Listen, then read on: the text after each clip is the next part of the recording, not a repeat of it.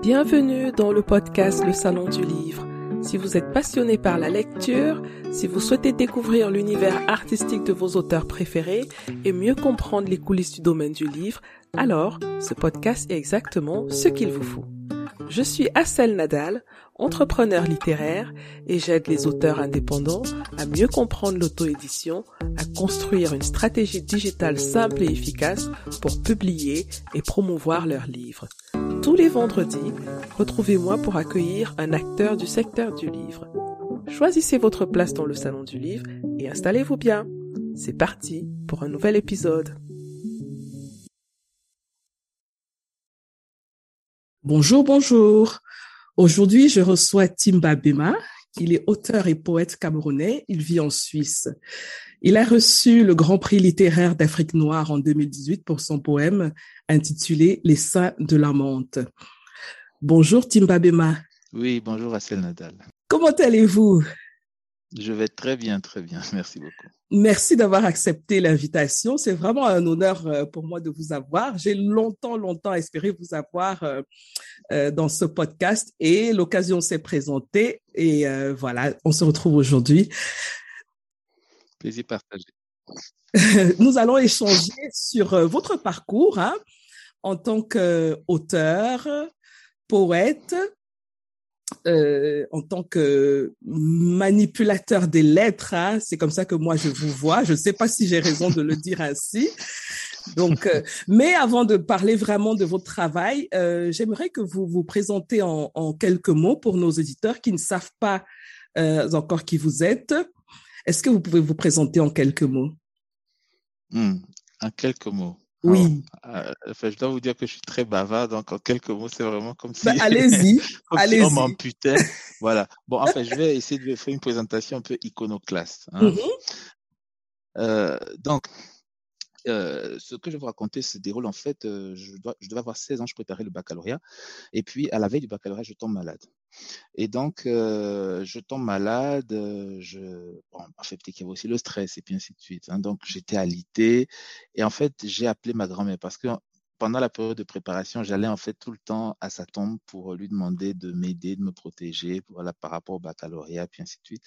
Et puis, euh, pendant la nuit, donc, la veille où je devais aller composer, euh, je la vois en rêve, elle vient vers moi, puis elle me dit, écoute, lève-toi. En réalité, c'était au petit matin. Je me suis levé, je n'avais plus de fièvre, je suis allé composer. Bon, j'ai eu le baccalauréat. C'est une façon de me définir. Comprenne qui pourra comprendre. Voilà. Mais il y a beaucoup de moi dans ce que je viens de vous décrire comme euh, petite anecdote. Voilà. D'accord. Je vois qu'il y aura beaucoup de mystères à élucider dans cet entretien. Si on commence comme ça, c'est très intéressant. Euh, déjà, ça, ça me, ça m'interpelle parce que ça montre un aspect de vous, de votre personnalité qui est attaché à la chose spirituelle. Est-ce que c'est juste de le dire comme ça? Oui, oui, il faut le dire comme ça. Il faut le dire comme ça. Et puis aussi, il faut le dire vraiment en tenant compte du fait que, disons, nous avons en fait des outils hein, artistiques, narratifs à nos dispositions, mais que nous sous-estimons totalement, par exemple, comme le conte. Hein. C'est-à-dire qu'il y a, par exemple, en langue douala, donc je suis euh, douala du Cameroun, hein, et en langue douala, en fait, avant de commencer un conte, on dit, par exemple, Engingilaye. Et, et puis on répond de l'autre côté, Ewese. Et oui. Et en fait, euh, voilà. Et le, et le Ewese, là, en fait, donc c'est-à-dire que cette parole-là, en fait, dans ces deux paroles, hein, donc, qui se répondent, en fait, ben, c'est en fait pour signaler que c'est à l'intérieur de l'os qu'on trouve la moelle. Donc la moelle qui est vraiment, on va dire, euh, l'essence, la vérité, le cœur des choses. Voilà. Donc, euh, même dans le poème, euh, en fait, même dans le conte qui paraît comme ça relativement banal qu'on raconte aux enfants, ben, témoigne aussi donc d'une certaine forme de, de, de profondeur, hein, que moi je vais appeler simplement spiritualité. Donc la quête spirituelle, c'est simplement la quête de profondeur, qui est une quête en fait d'ancrer, on va dire, nos existences dans euh, quelque chose qui dépasse les aléas euh, du temps, les modes ou bien euh, les effets, on va dire, futiles hein, de, la, de la vie contemporaine. Voilà. Mm-hmm. Donc oui, en effet, il y a une quête spirituelle, bien sûr.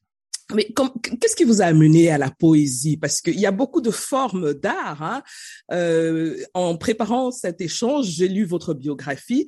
Vous avez été beaucoup entouré par euh, euh, des personnes qui étaient plongées dans la musique, mais vous n'avez mmh. pas choisi la musique. Donc, elle a peut-être eu de l'influence sur vous, mais vous avez choisi de plutôt euh, le, les lettres, la poésie. Oui, en fait, peut-être là, euh, le choix en fait n'est pas aussi simple que ça. Et puis, je ne peux même pas dire que c'est tranché.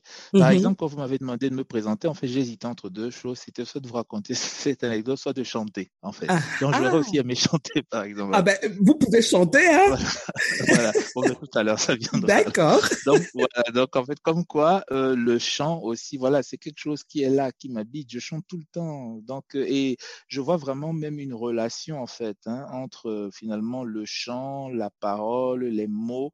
Donc, c'est vraiment, en fait, pour moi, c'est comme si c'est une sorte d'énergie, de vibration, en fait. Oh, Voilà, donc une énergie peut-être qui vibre à différentes intensités. Donc, par exemple, les mots peuvent la faire vibrer à une certaine intensité, la, le, le chant à une autre intensité, et, et puis ainsi de suite. Donc, j'aurais plus tendance à voir les choses comme ça. Donc, si je regarde vraiment, on va dire, l'art comme une façon de faire vibrer l'âme, quelque part. Donc, les formes artistiques, finalement, sont juste différentes formes de faire vibrer l'âme. Et donc, à partir de là, euh, voilà, je peux être à l'aise dans plusieurs. Donc, et vraiment, souvent, je, je n'aime jamais essayer de trancher en réalité. J'essaie juste de me laisser aller, en fait. Et par exemple, la poésie, en fait, je me suis même jamais posé la question, par exemple. C'est-à-dire Mhm. que du plus loin que je me souvienne, je sais que euh, j'aimais m'amuser avec les mots, par exemple, c'est-à-dire de prendre un mot, de le décortiquer lettre après lettre, de manipuler euh, euh, les syntagmes, de manipuler euh, euh, euh, les sons, par exemple, d'essayer de jouer un peu avec euh, un mot. Voilà. Et à un moment, même, par exemple, je me suis mis à créer des mots, donc à partir de d'autres mots. Voilà. C'était plus une affaire de jeu finalement, hein, et puis peut-être aussi de tuer l'ennui, parce que bon voilà, on s'ennuie peut-être, euh, hein, et puis on essaie de trouver quelque chose de beaucoup plus intéressant, en tout cas pour passer les jours, hein, pour euh, pour mieux, on va dire, euh, les vivre. Et puis voilà, donc c'est comme ça que ça commence, hein, du plus loin que je me souviens. Et puis je sais que j'avais vraiment comme un peu un tagueur, c'est-à-dire en fait qu'à la maison, par exemple, je euh, sur les bon après moi je choisissais les meubles dans l'intérieur des meubles donc des armoires. La pauvre maman. En fait j'écrivais des mots et puis au moins peut-être pour cacher voilà. Et donc je taguais en fait à l'intérieur des armoires j'écrivais des mots des trucs J'imagine le travail que vous avez dû donner à votre mère pour nettoyer tout ça, mais ça a porté ses fruits, hein, puisque aujourd'hui euh, vous avez un travail remarquable. Euh, J'ai vu vos, vos prestations sur YouTube. Malheureusement, je ne peux pas, euh, je n'ai pas pu encore avoir l'occasion d'aller en Suisse. Euh, notamment, une qui m'a beaucoup marqué, c'est celle que vous avez faite.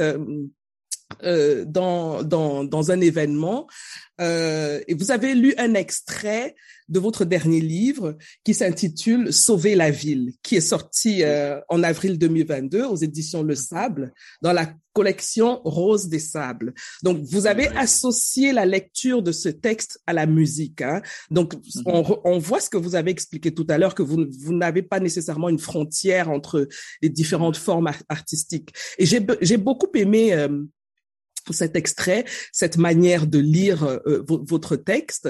Euh, je rappelle aux éditeurs que je vais mettre le lien de la vidéo dans la description du podcast pour ceux qui auront envie de, de, de regarder. Alors, euh, on va revenir sur votre livre tout à l'heure, sur votre dernier livre intitulé Sauver la ville, parce que il, il y a beaucoup à dire hein, sur ce livre-là. euh, J'ai remarqué que, en général, quand, quand, je lis vos textes, euh, il y a toujours de l'engagement de l'engagement dans vos textes. Vous, non pas que vous défendez une cause, mais vous êtes interpellé par euh, ce que vous observez dans la société, et en particulier dans la société camerounaise, donc le pays d'où vous venez à la base. Oui, oui. Oui.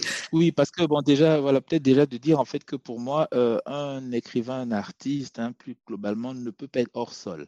Hein?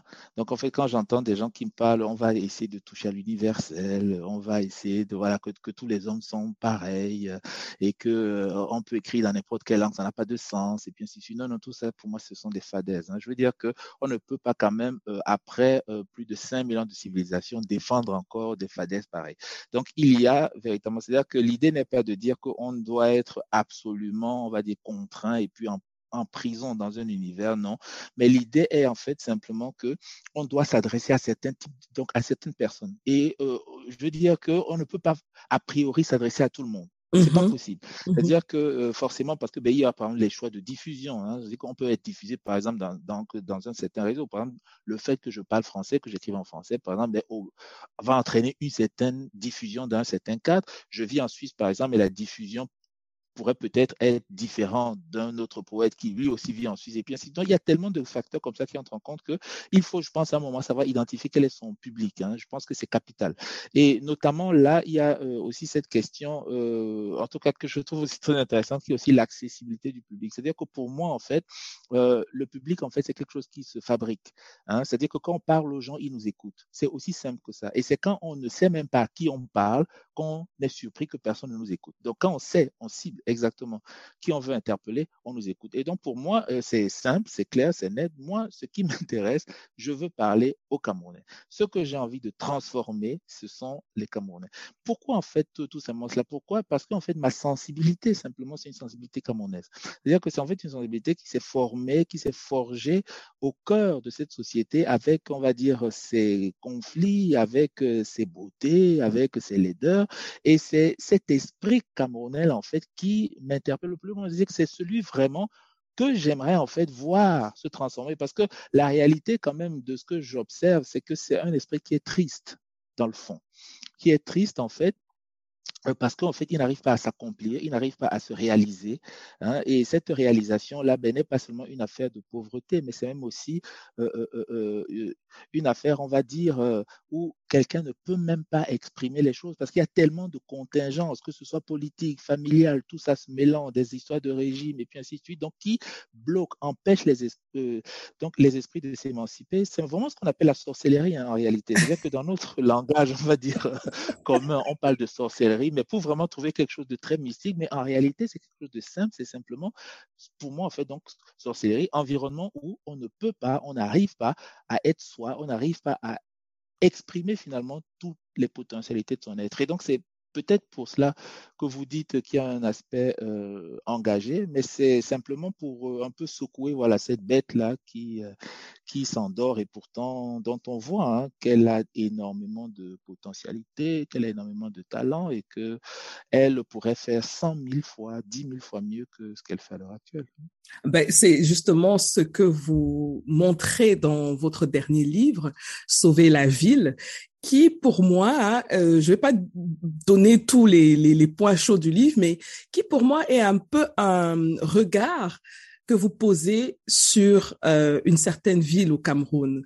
Euh, un regard, vous, prenez le prétexte du narrateur, certes, mais mais euh, on voit comment vous, vous analysez une ville après un certain nombre d'années. Vous faites un diagnostic et le diagnostic est euh, très amer, euh, brutal, euh, violent. Il interpelle. Et l'une des choses qui m'a frappé, et ça, se voit dans le titre, le titre c'est Sauver la ville. C'est la ville qui est ici mise en avant, bien que ce soit des hommes hein, des hommes et des femmes qui, qui, qui sont les acteurs de, de, de, de, de, de cette ville-là. Mais il y a une certaine distance comme ça que vous mettez avec les, les êtres humains et la ville. Vous parlez de la ville comme si elle est elle-même indépendante et agit mm-hmm. d'elle-même. Mm-hmm. Oui. Oui. Oui, c'est vrai que c'est un aspect, on va dire, qui peut-être n'était pas forcément euh, aussi clair que cela dans mon esprit, mais en vous écoutant, voilà, ça, ça paraît clair. Je pense qu'il y a aussi quelque part cette idée que euh, finalement, euh, nous sommes plus tributaires de la ville qu'elle qu'elle n'est. Voilà, donc c'est-à-dire que vraiment, euh, c'est quelque part comme si c'est la ville qui nous forge. Donc il ne faut pas quand même oublier que la ville, c'est par exemple une géographie, hein, et qu'une géographie, c'est quelque chose de capital. C'est un climat, c'est des, ce sont des températures, et puis ça entraîne quand même quelque chose, on va dire, dans l'état dans, l'état d'esprit. Il y a un ensemble de circuits comme ça qui se mettent en place dans une ville, donc de, de, de, de relations, de cheminement, qui peuvent ne pas être les mêmes ailleurs. C'est-à-dire que, par exemple, les Camerounais de Douala ne sont pas ceux de Yaoundé. Donc, ça mhm. voudrait donc bien dire que Douala a une telle donc, spécificité qui pour moi, ne touche pas seulement à la culture, mais touche vraiment à, donc, on va dire à la topographie. Hein. Il y a vraiment une, une, une, question matérielle, donc la matérialité comme ça de la ville, qui, à mon avis, est capitale. Donc, oui, il y a un esprit de la ville, je pense. Hein. Il y a un esprit de la ville. Par exemple, si je prends le cas de Douala, par exemple, c'est que l'esprit de la ville, en fait, c'est vraiment l'esprit, on va dire, euh, des Douala. Hmm? Donc, en fait, c'est vraiment ça. Et que, par exemple, l'un des défis de la ville, en fait, ben, c'est d'élargir cet esprit à tous ceux qui sont là. Mmh C'est-à-dire, en fait, que, par exemple, il y a cette question qui est très intéressante, comment on peut appeler les habitants de Douala, par exemple? C'est-à-dire que ça peut être, voilà, donc, on ne va pas les appeler Douala, mais par exemple, on, pourrait les appeler les appeler les douliens. Donc, c'est-à-dire qu'il y a, euh, voilà, donc cette façon-là, par exemple, donc de combiner et donc de créer un esprit de la ville, donc quelque chose en fait qui part on va dire, de ceux qui étaient là au moment où la ville se forme et puis ben, qui intègrent en fait finalement tous ceux qui vont fabriquer, la façonner, puis lui donner un visage qui est celui en fait qu'elle est aujourd'hui. Et ce que je voulais aussi mentionner, c'est que l'individu en fait est très petit face à tous mmh. ces mécanismes-là. Par exemple, il y a quelque chose de, très fabuleux. Par exemple, c'est une scène en fait dont je me souviens comme ça. Bon, le, Cameroun, par exemple, on, a vu beaucoup. En fait, disons que c'est un pays corrompu. Hein, voilà, il faut dire vraiment les choses telles qu'elles sont. Et mais au-delà de juste en fait parler de corruption en fait comme ça, hein, parce que souvent on lâche en fait des termes et en fait on ne voit pas la réalité humaine de la corruption. En fait, quelle est la réalité humaine de la corruption? La réalité humaine de la corruption, c'est par exemple une fille de 13 ans qui euh, est jolie, qui se balade dans la rue, ou alors peut-être qu'on a envoyé faire une commission, puis il y a un monsieur dans une Mercedes qui roule, qui l'accoste, puis qui lui offre par exemple 100 000 francs. Voilà la corruption. C'est très Parce que l'acte, en fait, voilà, voilà. Mmh et donc, voilà. Et en fait, on ne mesure pas ça. Et souvent, même, c'est très surprenant qu'un parent, même, pourrait plutôt trouver que c'est un trophée hein, pour mmh. l'enfant. Mais on ne mesure pas, en fait, que cet acte-là, en fait, l'accepter va détruire complètement cette petite fille qui mmh pourrait se lancer comme ça dans, dans un chemin de vie, hein, à la quête, finalement, de ce genre de, de trophées, hein, qui, euh, voilà, quoi, qui vont, en fait, la pervertir. Donc, vraiment, la, l'envoyer dans un chemin de vie, vont la dévier hein, d'une vie, on va dire, euh, euh, euh, saine, d'une vie, voilà quoi, aboutie, hein, dans le sens où, disons, elle ne serait plus au service de toute personne. Et l'autre aspect aussi, c'est l'aspect de marchandisation. Et c'est vraiment ça que je voulais vraiment très bien marteler à travers ce, cette odyssée.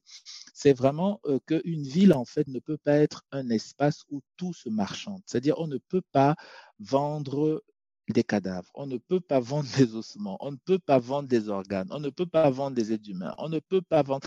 Et ce que je trouvais intéressant, par exemple, c'est euh, il y a une affaire très récente qui se développe à Douala, justement à Bali. J'allais en venir. C'est bien, c'est bien que vous vous en parlez déjà, oui. Une affaire de terrain en fait, hein, donc de gens qui dont leurs terrains sont arrachés euh, parce que bon voilà, on pense, on veut parler du développement et puis ainsi de suite.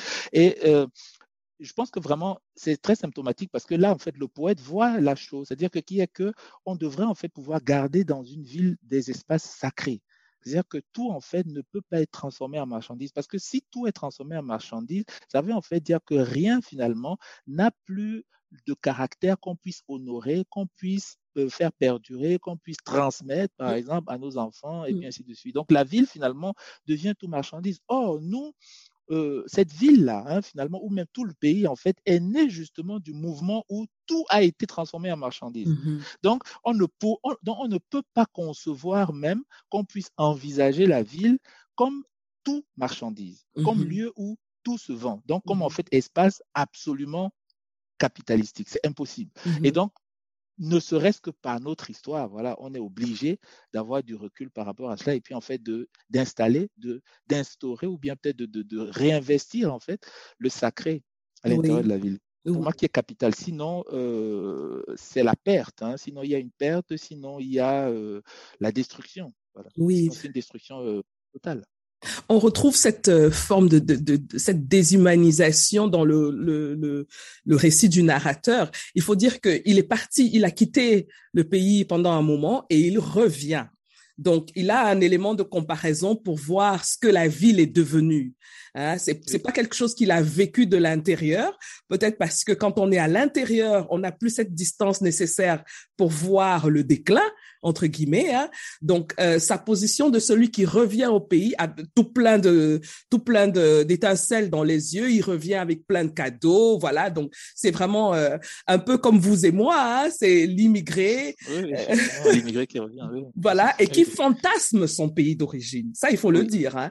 Et, et, quand, on, quand on revient, le choc est d'une violence incroyable. Oui, totalement. Voilà. Et en fait, c'est vraiment ça que je trouve en fait fabuleux. Hein. C'est vraiment cet écart-là entre le pays réel et le pays rêvé par exemple. Hein, donc, ce qui fait que souvent, c'est très incompréhensible, mais en fait, euh, l'immigré, justement, peut même se retrouver dans la situation parce que peut-être dans, on va dire, l'histoire euh, contemporaine ou alors très actuelle camerounaise, on a plutôt tendance à voir l'immigré comme celui qui va mettre l'accent, on va dire, sur les aspects les plus négatifs de la société, mais en fait, non, lui aussi participe, on va dire, de, de l'embellissement, hein, de, de, de de la flatterie comme ça qui pourrait tourner autour en fait de la définition de la ville. Donc pour moi en fait, euh, en effet, il n'y a que vraiment un regard en fait suffisamment déshabitué qui peut voir les choses mm-hmm. telles qu'elles sont. Parce qu'en mm-hmm. effet, l'habitude, elle, elle, a quelque chose de, de, de très hallucinant, c'est qu'elle ne permet plus de voir en fait euh, qu'est-ce qui est bien, qu'est-ce qui est mal, qu'est-ce qui est positif, qu'est-ce qui est négatif. Donc c'est très très troublant en fait, par exemple. Mmh Notamment en fait, il y a vraiment une expression en fait, euh, le Cameroun, c'est le Cameroun, voilà, donc qui est très symptomatique parce qu'en fait, elle a tendance comme ça à euh, laisser comprendre en fait que euh, finalement il y aurait une particularité en fait qui serait forcément positive puisque c'est une particularité, hein, voilà. Donc elle ne peut être comparée à rien du tout. Or, je pense que c'est juste qu'on peut appeler euh, de la faiblesse ou alors, euh, comment je peux dire ça, ou alors de la paresse hein, intellectuelle simplement. Voilà. Mmh Donc, et, euh, et, même ne serait-ce que par rapport à l'esprit camerounais, hein, je veux dire que les, les, les Camerounais sont tellement affûtés, hein, ils sont tellement les plus fins, les plus au top, on va dire, de la pensée intellectuelle, que vraiment leur dire que le pays est incompréhensible, c'est vraiment une insulte hein, totale. Quoi. De dire à Ibouti Boulaga que tu peux pas comprendre le Cameroun, de dire à Massiento, on ne peut pas comprendre le Cameroun, de dire à Bimbo, on ne peut pas comprendre le Mais non, ne serait-ce que ces trois-là, ben, ils ont quand même euh, une saisie du pays qui est telle que, voilà, quoi, hein, ça paraît rapidement totalement paresseux d'annoncer ce genre de choses. Et donc, mmh euh, c'est vraiment aussi cette dimension-là, c'est-à-dire que c'est vraiment cette dimension, en fait, de ramener finalement euh, la perception de la ville ou même finalement la connaissance que l'on peut avoir de la ville par rapport justement, là, je vous ai cité des personnes qui ont qui sont restés au Cameroun, d'autres qui sont sortis du Cameroun, mais quand même qui ont pu poser des constats. Et euh, cette idée, en fait, finalement, entre l'intérieur et l'extérieur, je pense qu'elle est capitale. Hein. elle est vraiment capitale parce que, ben, par exemple, l'aide camerounais à l'heure actuelle, il est de plus en plus diasporique, donc ça, ça n'a échappé à personne. Et l'une des chances, finalement, que le pays a, c'est que sa diaspora a pense toujours à lui, dans ce qui est déjà très, très intéressant.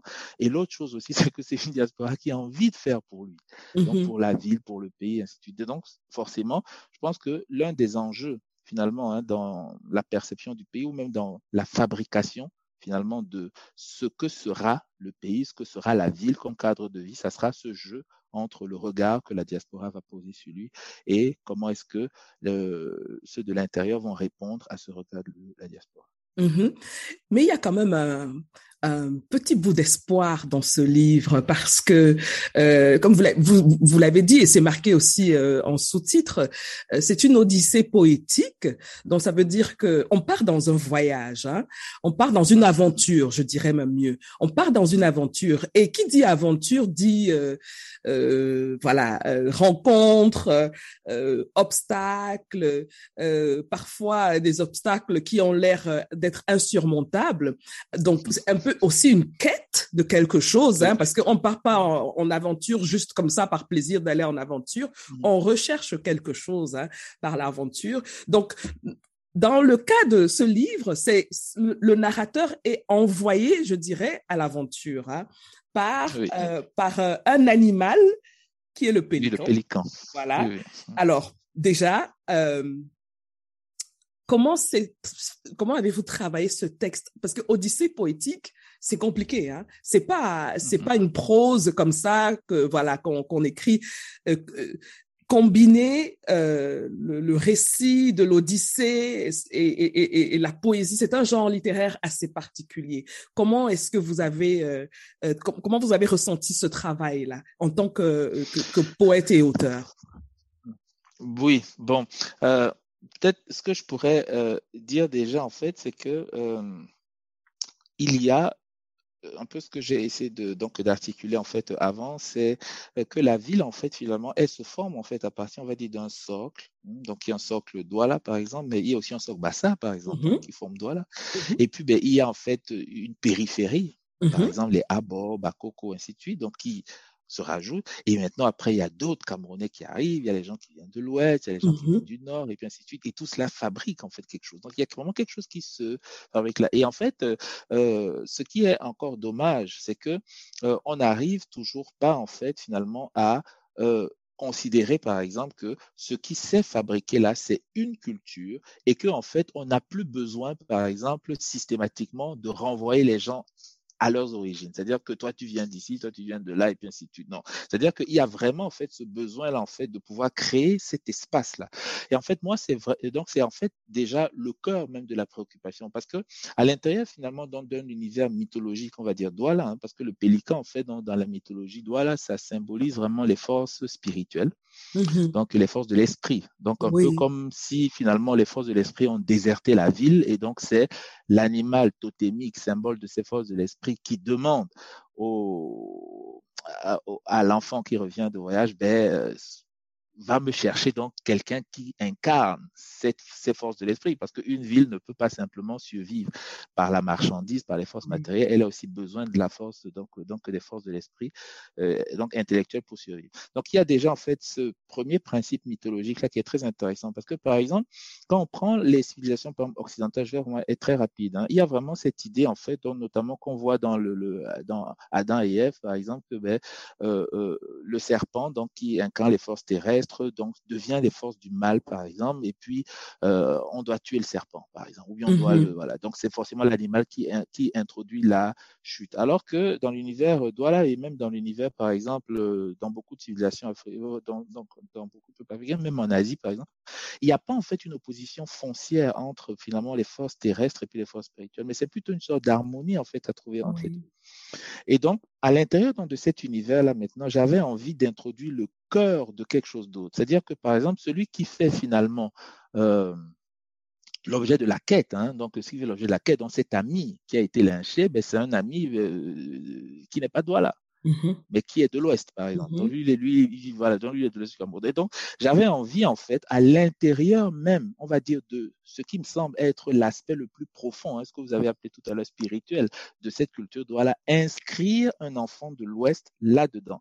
Et mmh maintenant, en fait, qu'il devienne la préoccupation, donc, finalement, qui, en fait, celle-là que, ben, à partir de quand, finalement, cette ville va accepter cet enfant-là et va mmh. arrêter, par exemple, donc de le soumettre en fait à cette violence-là qui est mmh le, lynchage et puis ainsi de suite. Donc pour moi, c'était, ce sont des choses capitales hein, parce que mmh euh, euh, il y a besoin et je pense que c'est par manque peut-être, hein, on va dire, de cadre nouveau pour penser en fait ce que c'est que être de Douala, par exemple, être un doulien, moi je l'appelle ça un doulien, donc, donc de fabriquer peut-être peut que c'est pas une identité, mais disons que c'est une façon d'être, ou alors peut-être euh, juste quelque chose à quoi on se revendique, mais qui accepte finalement plein d'autres apports. Je pense que euh, c'est peut-être par défaut finalement de penser ce type de cadre-là, ce type de manière d'être, en fait, que les individus sont la plupart du temps dans le repli finalement, on va dire, d'identité un peu plus ancienne. Et pour moi, il était vraiment important donc de penser à, partir de la poésie, hein, parce que l'un des rôles aussi de la poésie, en fait, c'est justement de pouvoir euh, aller au fond on va dire, de certaines préoccupations et de les explorer, on va dire, de façon suffisamment euh, euh, euh, profonde pour peut-être, voilà, sortir ce que vous avez appelé l'espoir, hein, qui est que mmh oui, en effet, on peut arriver à devenir un doulien, par exemple, ou même qu'on peut sauver la vie, ne serait-ce que pour un jour. C'est ça, c'est ça. Mais votre récit est assez prophétique parce que quand vous avez écrit ce texte, il n'y avait pas encore euh, le problème qui est dans l'actualité aujourd'hui à, à, Douala, c'est-à-dire que les, terres et les propriétés qui ont été détruites, euh, et, et, sous prétexte qu'on va construire un, complexe euh, hôtelier sur ces terres-là. C'est assez, j'ai trouvé vraiment le, la, la, coïncidence de notre échange assez frappant. Mm. Euh, parce que je n'ai pas du tout été inspirée par l'actualité. C'est quelque chose que j'avais déjà prévu. Et bon, euh, si on veut rentrer un peu dans la chose mystique et spirituelle, on va dire que nos ancêtres sont vraiment avec nous. oui, oui. Et je pourrais même extrapoler et, voir que cette situation n'est pas propre à Douala. Douala, est juste euh, une ville qui cristallise euh, euh, euh ces problèmes. Je pense qu'on peut retrouver ça dans beaucoup de grandes villes africaines, hein, euh, parce que c'est quand même un car les villes africaines sont des carrefours euh, euh, de, de, mélange de, de, de, personnes venant de différents horizons et le commerce aussi, et particulièrement les villes portuaires. Hein, euh, ça, ça, ça a un gros impact aussi parce que les problèmes que Douala va rencontrer euh, ne seront pas les mêmes qu'une ville qui est en plein désert dans le Sahel. Mm-hmm. Et, et, celle-là rencontrera certainement d'autres problèmes que Douala ne, ne, ne, ne connaîtra pas. Alors, euh, dans la recherche euh, de, de, de, de, quelque chose sur quoi s'accrocher pour sauver la ville, on revient au titre. Hein? Euh, donc, euh, il y a aussi l'aspect du beau. Vous, vous, vous pensez que le beau peut sauver euh, la ville, le Cameroun, et moi, je dirais jusqu'à mm-hmm. dire même l'Afrique. Comment est-ce que le beau, mm-hmm. selon vous, peut sauver mm. ce continent et ces mm-hmm. terres qui nous sont chères? Oui, euh, peut-être juste pour euh, rebondir donc d'abord sur la question des terres hein, de Dicolo à Bali. Donc Bali, moi, c'est mon village. Mm-hmm. donc et puis voilà, donc, ce qui fait que j'ai souri en fait en voyant dans ce développement-là en fait de cette affaire et Mais bon, sauf que je pense qu'il y a aussi le regard juste du poète, c'est-à-dire une des façons souvent, par exemple, euh, de présenter le tribalisme au Cameroun, en fait, c'est de, de le folkloriser. Par exemple, par exemple, c'est quelqu'un qui va dire, oh ben tout le monde est tribaliste. C'est un peu comme si en Europe, ici, on disait tout le monde est raciste. Je pense que les gens éclateraient de rire. C'est mm-hmm. juste de la connerie totale. Hein, voilà. Donc mm-hmm. c'est une façon, donc toujours cette paresse. Hein, voilà. C'est-à-dire que pour un pays qui est capable d'avoir des, des, des, des, grands professeurs et puis ainsi de suite, des grands intellectuels, on veut leur faire en fait accepter euh, vraiment une paresse intellectuelle pareille. Non, c'est-à-dire que tout le monde n'est pas tribaliste. Ça c'est une chose déjà que les gens aiment leur tribu, c'est une chose, mais tout le monde n'est pas tribalisant. Ça, c'est l'une des premières choses. Maintenant, la deuxième chose aussi, c'est qu'il faut historiciser. C'est-à-dire qu'en fait, on ne peut pas toujours, en fait, euh, euh, refuser, en fait, de regarder notre histoire et de, et de regarder, en fait, comment finalement un certain nombre d'idées se sont mises en place. C'est-à-dire que pour moi, en fait, le racisme euh, est le parent, le père du tribalisme. C'est-à-dire que le tribalisme, en fait, finalement, c'est le racisme tropicalisé du fait de la colonisation simplement. Donc, pour moi, déjà, si on le perçoit comme ça, ça devient très intéressant parce que le même, les mêmes mécanismes d'appropriation de ressources qu'on retrouve à l'intérieur du racisme, donc qui ont justifié la colonisation, sont les mêmes qu'on retrouve en fait à l'intérieur du tribalisme. Donc, on voit très bien en fait donc cette filiation-là. Par exemple, si vous découvrez un peu comment l'appétit, par exemple, des terres, hein, dont des colons blancs qui étaient au Cameroun, par exemple, ils avaient un appétit des terres, ben, vous allez vous rendre compte que c'est la même chose que en fait nous manifestons là à l'heure actuelle. Donc, comme quoi, il y a finalement un cadre conceptuel en fait, donc qui définit finalement ce que c'est que l'État camerounais, qui est en fait le tribalisme. Donc le tribalisme n'est pas du tout quelque chose qui est hors sol ou alors n'est pas du mhm. tout quelque chose qui n'appartient qu'à la sphère privée ou bien à l'appartenance des gens. Non, c'est mhm. vraiment l'idéologie qui est constitutive de l'État camerounais et qui fabrique la mentalité camerounaise. Et donc mhm. qui en fait stipule quoi? Qui stipule en fait que le Cameroun devient un espace où les tribus se livrent une guerre pour s'accaparer deux choses. Et moi, j'appelle la marchandise et les terres. Mhm. Et donc, forcément, donc, si on veut rendre la ville, donc, il faut forcément décoloniser la ville. Donc, euh, hein, qu'il n'y a pas d'autres alternatives. C'est-à-dire que si on veut finalement d'en faire à ce que, euh, ce que je disais tout à l'heure, donc que euh, l'enfant de l'Ouest, par exemple, donc celui que moi j'ai choisi de mettre au cœur de la quête, donc de, de l'enfant Douala, on va dire, hein, qui revient à mmh. l'étranger, mais si il faut que lui aussi soit un enfant de Douala, ben, il faut décoloniser la ville. C'est-à-dire qu'il n'y a pas d'autre solution. Donc, mmh tant qu'on ne décolonise pas la ville, on va toujours dans se retrouver en fait devant ce schéma en fait, d'exclusion, voilà, et puis ainsi de mmh suite. Et donc où en fait finalement euh, on se livre hein, un ensemble de guerres en fait entre nous. Hein. donc, on va dire, ce sont peut-être des guerres pacifiques pour l'instant, mais ces mécanismes sont là. Et donc, le poète, il les voit. Donc, il voit très bien que les Camerounais, en fait, sont, se livrent une bataille folle pour acquérir les terres. Et donc, à partir de là, je comprends aussi très bien que ben, s'ils se livrent cette bataille folle, ben, c'est parce que, justement, il n'y a plus rien qui est sacré. Mmh Or, par exemple, quand on regarde même dans nos environnements, il y avait ne serait-ce qu'un espace qu'on appelait la forêt sacrée. Mmh donc, il y a quand même certaines terres, par exemple, qui ne devaient pas être touchées, qui devaient être préservées, laissées intactes. Et puis ainsi mm-hmm. de suite. Même quand on regarde au niveau de la faune, c'est la même chose. Donc, il y a un certain type de faune qu'on ne touche pas, qu'on doit laisser intacte. Et ce n'est pas par hasard. Mm-hmm. Hein. Donc, il y a besoin véritablement donc de réinvestir en fait dans notre espace de vie euh, avec, euh, on va dire, euh, des choses sacrées.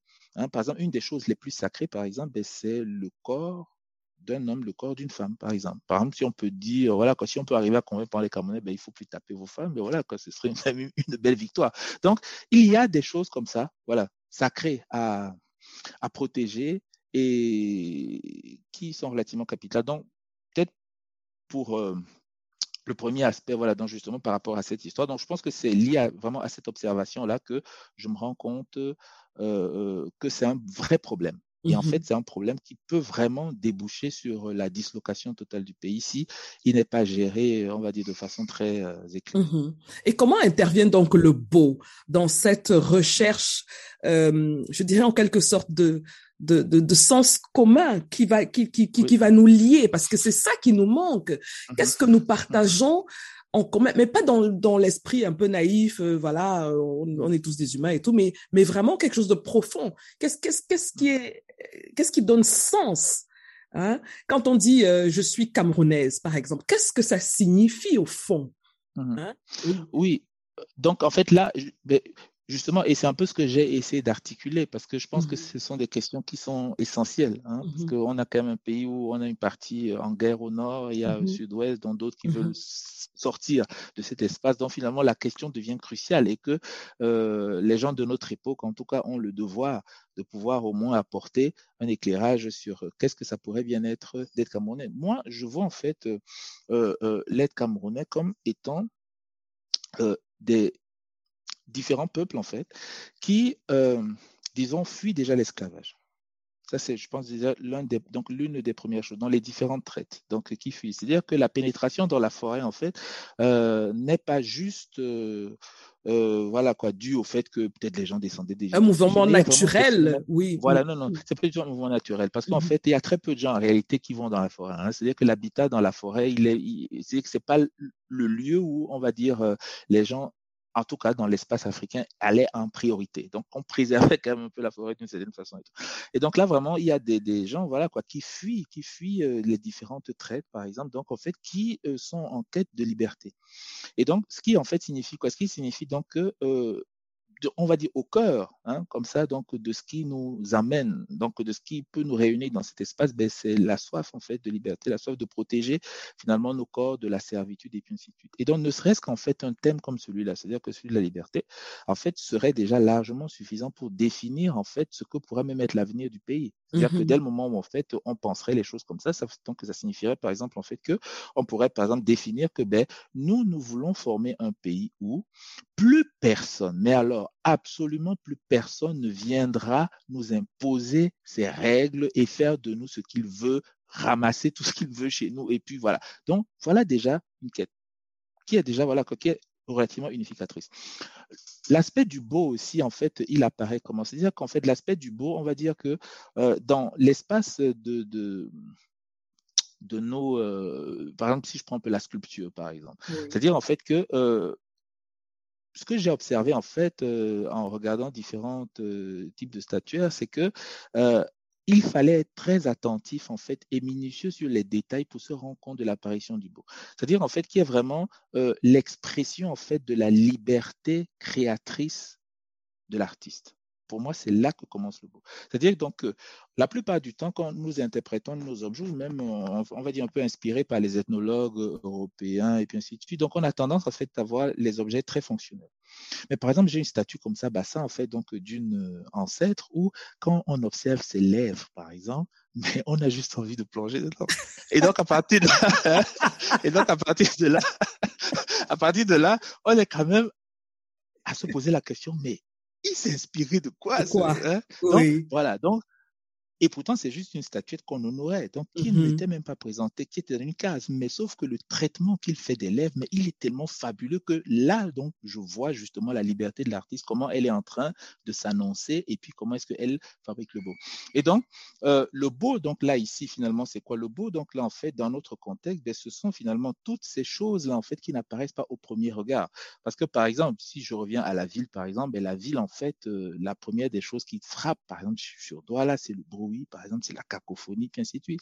Et en fait, il y a souvent besoin en fait de recul pour simplement se rendre compte, par exemple, de comment est-ce que les douliens sont ingénieux, comment ils arrivent en fait à façonner euh, euh, euh, leur environnement, comment est-ce qu'ils arrivent à fabriquer des façons d'être, ne serait-ce que quand on prend la musique, par exemple les arts, donc là ça devient beaucoup plus donc, voyons, mais même au niveau de l'environnement, c'est-à-dire que mmh devant même en fait une maison en planche, par exemple, qu'on pourrait voir oh, finalement qu'est-ce qu'il y a de particulier et tout, mais une attention en fait aux détails permet justement de voir donc comment le motif en fait de la liberté, donc qui signale cette beauté, est en train de s'exprimer. Et donc pour moi, je pense que c'est un des aspects, hein, c'est-à-dire c'est vraiment par cet aspect-là en tout cas, donc euh, de la beauté qui nous rappelle finalement euh, que euh, simplement aussi, hein, si peut-être cette beauté ne se voit pas beaucoup, c'est aussi parce que quelque part on est dans un environnement tyrannique. Et donc la tyrannie, ça a aussi des conséquences.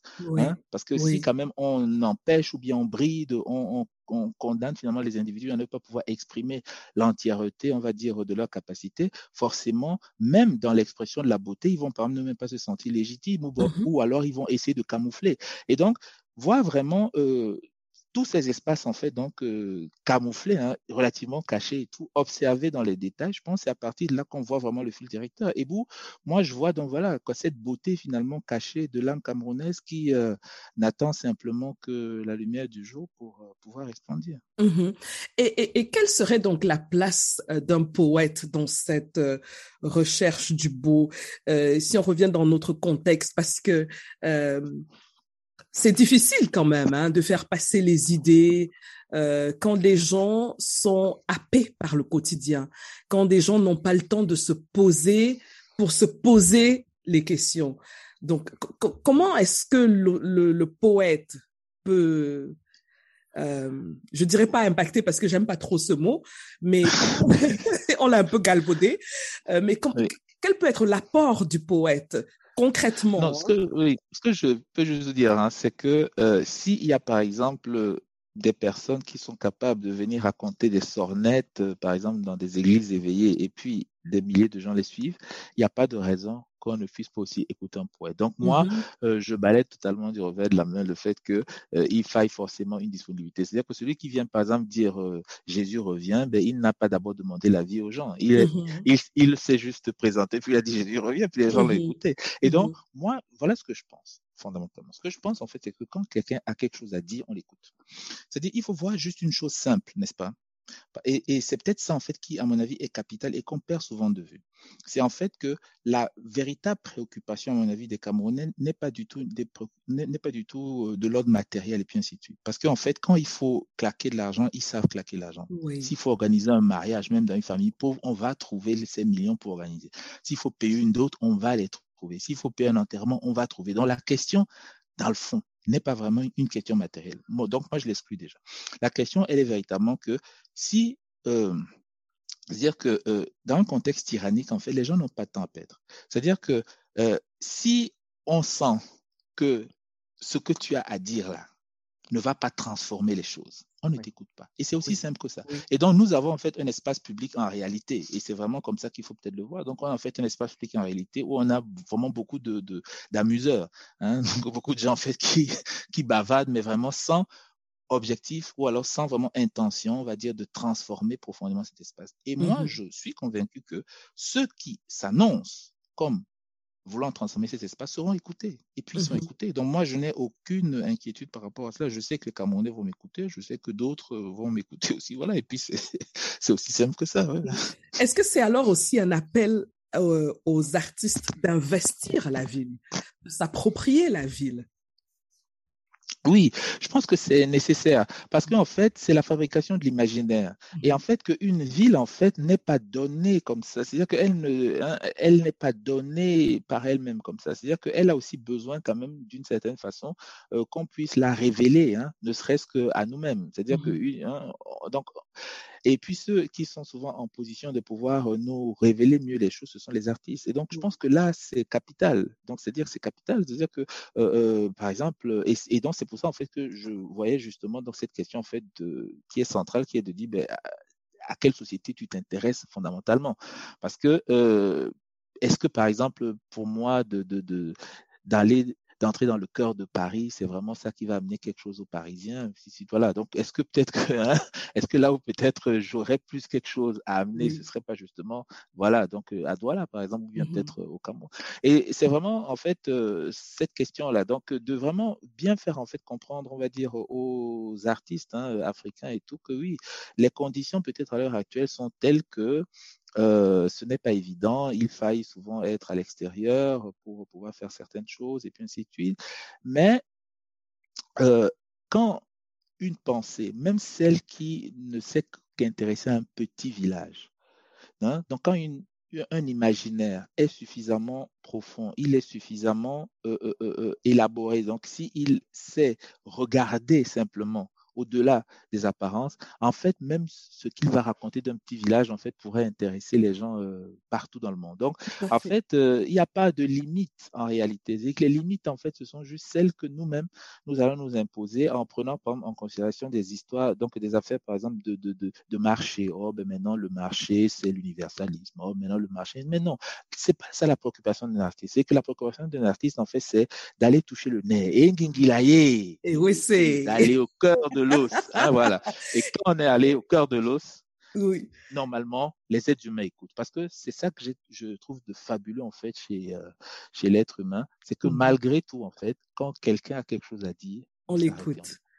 Ben écoute, euh, ça, ça rejoint ce qu'on se disait au départ. La question qui a été posée au départ par, euh, par vous, c'est pour qui on écrit? En, fin de mmh. compte, hein, pour qui on écrit. Donc, euh, ben, on ne pouvait pas euh, terminer notre échange d'une plus belle manière, parce que le temps, il passe très, très vite. Hein? Alors, euh, pour terminer, j'aimerais revenir sur l'aspect comment dire, l'aspect physique du livre. J'aimerais revenir sur le, le, le, la manière dont les textes ont été euh, le, graphisme des textes. Ça, c'est quelque chose qui m'a frappé aussi. On parlait du beau tout à l'heure, mais vous l'avez appliqué à votre propre livre. Hein. Donc, euh, il a pour ceux qui n'ont pas encore l'occasion de, le lire, et j'invite d'ailleurs que les auditeurs aillent rapidement l'acheter. Pas l'emprunter, mais l'acheter, j'insiste. Donc, les, les textes sont... Euh, il faut me corriger si je me suis trompée. Hein Mmh. le texte est écrit comme s'il est fait pour être lu à haute voix. Mmh. Mmh. Donc c'est pas c'est pas disposé comme euh, des textes classiques. Hein. Il y a des décalages. Euh, il y a euh, je sais pas vraiment comment comment donner une définition de cette manière de poser, de, de, faire le graphisme du texte. Mhm. Oui. oui, je pense que c'est aussi cette idée de liberté-là. En tout cas, moi, mhm. je me suis inscrit parce que donc, pour moi, dès le moment où l'âme camerounaise, en fait, ce qui est au cœur de cette âme, c'est la quête de liberté. Voilà, donc euh, même dans mon expression artistique, on va dire, je vais essayer de, de la retrouver. Donc, quitte à peut-être paraître euh, iconoclaste, ou paraître inclassable. Bon, voilà, moi, c'est pas ma préoccupation. Moi, ce qui m'intéresse, en fait, c'est que est-ce que ce que je vais proposer différentes personnes, c'est quelque chose que je n'aurais pas euh, dire que présenter autrement. C'est-à-dire que, mmh que, pour moi, c'est ça la forme idéale. Voilà. Parce qu'en fait, il y a aussi vraiment cette idée juste que, euh, oui, en effet, c'est un texte qui est fait pour, euh, pour euh, être clamé, hein, déclamé, et puis ainsi de suite, donc performé. Et, et les mots même, eux aussi, ils ont besoin de respiration. Mmh. C'est-à-dire que euh, j'ai vraiment de la peine en fait euh, à penser que les mots apprécient forcément la façon dont nous les traitons de façon ordinaire. Ouais, ce que je, dis, hein. je pense qu'il y a quand même un problème là. Voilà, voilà que, vous êtes en train de donner une, une, âme aux mots. Hein? Oui, oui, oui. Je pense que les mots aussi, oui, je pense que les mots aussi euh, peuvent réclamer quelque chose. Et je pense que ça me ramène aussi à, à ce jeu que j'avais euh, enfant avec voilà à triturer dans tous les sens et tout. Donc voilà et puis à écrire euh, euh, de billets en l'envers et puis voilà donc pour moi en fait les mots finalement voilà quoi ce sont aussi des outils quelque part pour nous. Mmh hein. ce sont des outils pour nous, ce sont des outils pour notre liberté. Et aussi, euh, disons que euh, ce sont aussi des outils justement que nous euh, employons pour percer quelque part, on va dire, les mystères du quotidien. Simplement mmh de mettre suffisamment de lumière, on va dire, dans le monde pour que nos existences soient, voilà, un peu plus agréables. Hein. C'est parce que la connaissance quand même reste un des moteurs, on va dire, essentiels de l'être humain. Hein. Même si elle est mal utilisée, l'être humain est toujours curieux, donc ce qui est déjà une bonne chose. Et donc, je pense que euh, tout cela, en fait, euh, participe. Hein, donc, participe, en fait, à amener du sens. Et puis aussi, il y a quelque chose vraiment qui m'intéresse aussi, c'est euh, de se laisser aller par le flot, simplement. Par exemple, si on se retrouve au bord de la, mer, par exemple, lors d'un coucher de soleil, voilà, on, on savoure simplement le moment. Hein, et puis même si on ne comprend même pas que la Terre est ronde, il y a quand même une beauté là qui nous frappe. Hein? Et puis on est bien d'assister à un coucher de soleil. Et donc, j'aimerais aussi souvent ramener hein, la littérature à ça. C'est-à-dire que, euh, que ne serait-ce que visuellement, il y a quelque chose qui se passe, puis on se sent juste bien. Ah oui, mmh ok. Voilà. Mmh hein? Et puis, voilà. Donc, d'avoir souvent plusieurs strates, on va dire, euh, dans le texte. Et c'est quelque chose que je revendique en fait parce que justement, c'est une façon vraiment euh, africaine de voir en fait euh, le travail narratif. Hein. C'est vraiment une façon euh, donc très africaine de voir le travail narratif, c'est-à-dire que qui est euh, d'avoir plusieurs strates en réalité. Par exemple, donc un conte, par exemple, il peut être il peut être dit aux enfants, mais euh, aux adultes, il pourrait signifier autre chose et puis ainsi de suite. Le conteur lui-même peut explorer tel ou tel aspect du conte. Donc, de considérer que vraiment la, narration en fait, en règle générale, a suffisamment de couches en fait voilà et que toutes ces couches en fait ont besoin euh, de tenir à l'intérieur euh, du texte. Et que c'est peut-être ça voilà qui fait aussi euh, voilà quoi qui peut frapper un esprit. Parce que le but quand même à la fin des fins c'est peut-être d'avoir juste un lecteur qui dit ah ouais ça oui.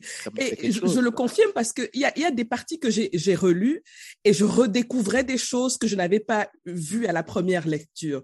Donc un peu mmh. comme vraiment ces, ces couches que j'enlève au fur et à mmh. mesure de mes différentes lectures. Et, et je ne peux pas terminer sans parler de l'image qui a sur la couverture Hein? Là, on est dans, dans, dans, dans la beauté, dans l'esthétique. Donc, est-ce que tu, euh, je dis déjà tu, bon, c'est... Il n'y a pas de souci. OK. Est-ce que tu peux nous dire un petit mot sur l'image qu'on a sur la couverture? Oui. Donc, en fait, la couverture, ça représente un tanguay. Mm-hmm. Dans le tanguay, en fait, c'est une figure de proue. Euh, que l'on retrouvait dans les pirogues euh. Donc souvent, ça pouvait être des pirogues de course. Donc à savoir que les pirogues de course en général sont des pirogues euh, qui appartiennent à un roi.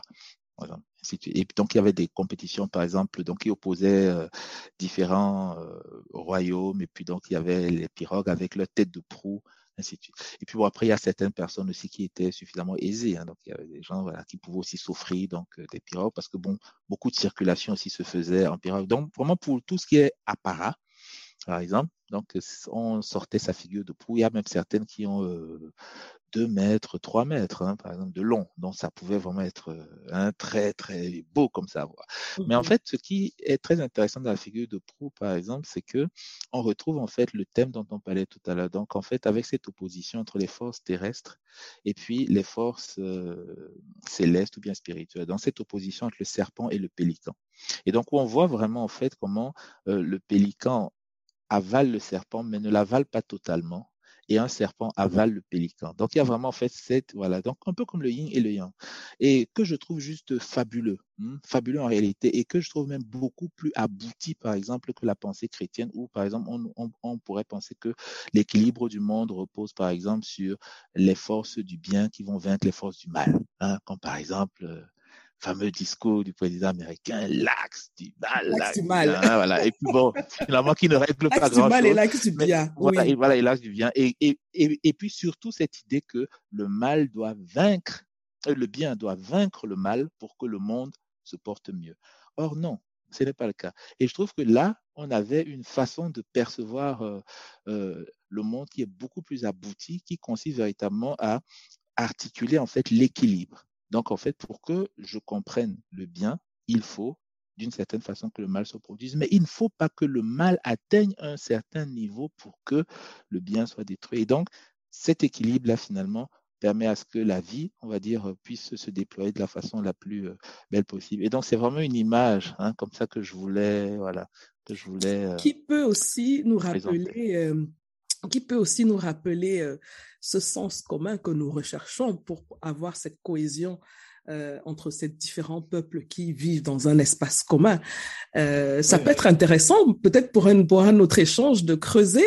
Est-ce que cette forme de spiritualité, entre guillemets, euh, qui est la nôtre au fond, euh, si on se la réapproprie, est-ce qu'elle pourrait être un élément de ce, de ce, de ce quelque chose, de ce sens commun qui va faire cohésion après. Mmh. Donc, euh, si on part, si on part euh, euh, dans, dans, dans, dans, dans, ce, dans ce, sur ce terrain-là, on va y passer toute la soirée. Donc, euh, bon, disons qu'il y a déjà des gens qui le font, hein, et ça, uh-huh. je pense, c'est très, oui, c'est vrai. En fait, il y a des gens, en fait, à l'heure actuelle, déjà au Cameroun, et dans ce que je trouve très, très intéressant à suivre donc, dans les arts mmh plastiques qui en fait combinent différents apports culturels. Donc mmh ils vont prendre par exemple quelque chose de l'air, par exemple, je dis peut-être voilà, une, une, quelque chose de, de, de l'air par exemple puis en fait ils vont fusionner tout ça. Donc ça, ça existe là maintenant. Est-ce que spontanément comme ça, tu as quelqu'un euh, qui, qui, qui euh qui m'échappe, mais dans mon esprit, je vois très bien euh, ce travail-là. D'accord. Notamment, ça m'avait énormément frappé parce que mmh justement, euh, voilà. Et un de mes souhaits, c'était même d'avoir en fait euh, une, de ces, un de ces une de ses œuvres. Artefacts, oui, mmh dans le, mmh voilà, mais bon, finalement, ça n'a pas pu se faire et tout. Mais en effet, donc, on est déjà là-dedans. Si tu t'en souviens, je mettrai ça dans le, la, description de, de l'épisode. Je l'ai gardé quelque part, là. Je, je vais, pas de problème. Donc voilà, on est arrivé au terme de notre échange. Je réinvite tous ceux qui nous écoutent à aller acheter le livre de Tim Babema, vraiment très intéressant. Et, euh, il ne s'est pas privé de, de, de, liberté, il a vraiment, il s'est laissé aller. Donc je trouve que c'est un bel objet artistique euh, en termes d'esthétique et aussi en termes de, de réflexion. Donc n'hésitez pas, je mettrai le lien pour acheter le livre dans la description de l'épisode. Alors Tim Babua, est-ce que tu as quelque chose à dire euh, pour euh, terminer notre échange? Hmm. Bon, peut-être si j'ai quelque chose à dire, ce serait juste à tous les auditeurs, euh, voilà, que solo c'est-à-dire que l'énergie soit en vous. Magnifique. Un siècle, deux siècles, et qui sait plus. Magnifique. Dis-nous, si on veut te suivre, où est-ce qu'on te retrouve sur les réseaux sociaux? Oui, Bon, c'est vrai que j'aime bien, j'aime bien les réseaux sociaux pour euh, la possibilité, voilà, de, de, développer différents types de concepts et puis ainsi de suite. Donc, euh, j'ai une mm-hmm. page Facebook où euh, on peut me suivre et Instagram aussi. Et puis, sur d'autres plateformes, voilà, où il y a des choses un peu plus sérieuses, on va dire. Qui pose le, le, curseur de ce qui est sérieux et ce qui ne l'est pas? Ça, ah, ça, je laisse chacun décider. Donc voilà, merci beaucoup. Hein. C'était vraiment super intéressant. Euh, ça m'a permis de découvrir un autre aspect de de, de, de, de l'artiste euh, que je n'avais pas encore eu euh, l'occasion d'explorer. Vraiment, merci beaucoup. Et puis, euh, ben, reviens dans le, le salon du livre quand tu veux. Ta place est déjà réservée. Et puis, on se dit à bientôt. À bientôt. Merci de l'invitation. Merci.